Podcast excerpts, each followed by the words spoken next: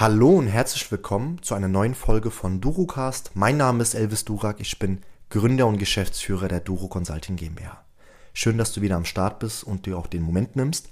Immer wieder sehe ich gerade in Gesprächen mit Mitmenschen einen Unterschied zwischen diesen beiden Menschentypen.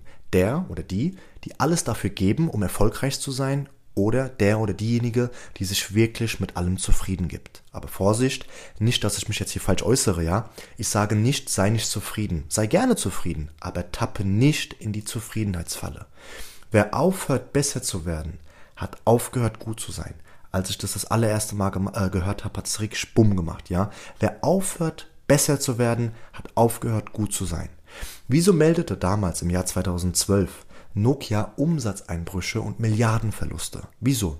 Möglicherweise lag es daran, dass man dachte, man ist der Beste und es bleibt ja auch vielleicht so. Irgendwann mal kam der Trend mit Touch-Handys und soweit ich mich auch zurückerinnere, hatte sogar Nokia ein Touch-Handy, aber irgendwann mal hat man einfach den Sprung auf den fahrenden Zug verloren und ist nicht mehr mit der Zeit gegangen und auch somit mit der Zeit gegangen.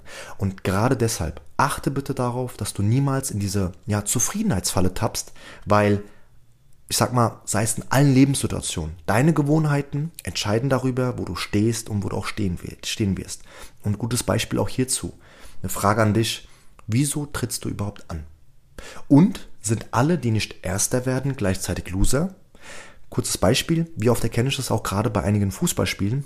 Ehrlicherweise schaue ich nicht oft Fußball, hier und da mal gerne, wenn ein großes Match ansteht, wie zum Beispiel ein Halbfinale oder auch ein Finale der Champions League oder einer Welt- und oder Europameisterschaft. Da fiebe ich auch schon ganz gerne mit und ich weiß nicht, ob es dir aber auch schon aufgefallen ist, dass gerade bei den Szenen der Medaillenverleihung, nach einem Finale zum Beispiel, ich weiß nicht, ob es dir aufgefallen ist, dass immer wieder gerade die Spieler der verlorenen Mannschaft ihre Vizemedaille immer sofort ausziehen oder ablegen, wenn sie die verliehen bekommen. Wirklich jeder macht es. Ist es dir schon mal aufgefallen? Die ziehen ihre Medaille wieder aus. Ich weiß nicht, sollte man hier mehr, vielleicht mit mehr Anstand ja, hingehen und auch haben, um die anzulassen. Was ist deine Meinung hierzu?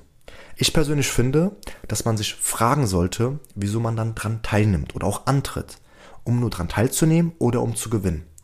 Eine harte Vorbereitung, die man tagtäglich durchmacht, weg von der Familie, weg von Freunden, extremer Druck, der sich auch hier bildet. Und dann verliert man. Ist es nicht meiner Meinung nach verständlich, dass man dann zutiefst in Trauer versinkt, dass man vielleicht nicht mal selbst damit zufrieden ist, Vize zu, zu werden, ja, Silber zu holen. Hier trennen sich vielleicht unsere Meinungen, ist auch völlig okay. Mein Anspruch ist es zu gewinnen.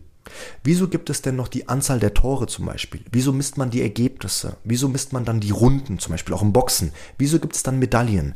Wieso gibt es dann auch die Champions League? Weil die Besten antreten, um zu gewinnen. Und das ist auch meine Intention.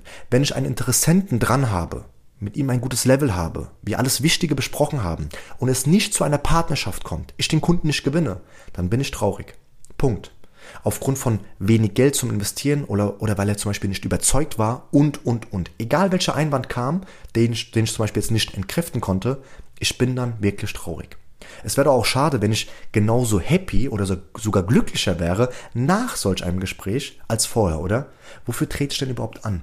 Ich bekomme ja nicht mal eine Urkunde dafür. Entweder ich hole den Auftrag rein oder ich habe Pech gehabt. Derjenige, der alles am besten rübergebracht hat, den Nutzen am besten präsentiert hat, auf die Wünsche des Kunden hingehend bestens eingegangen ist, vielleicht am hartnäckigsten auch war, der, genau der, wird gewinnen. Alle anderen können sich damit zufrieden geben, dass der Kunde jetzt weg ist.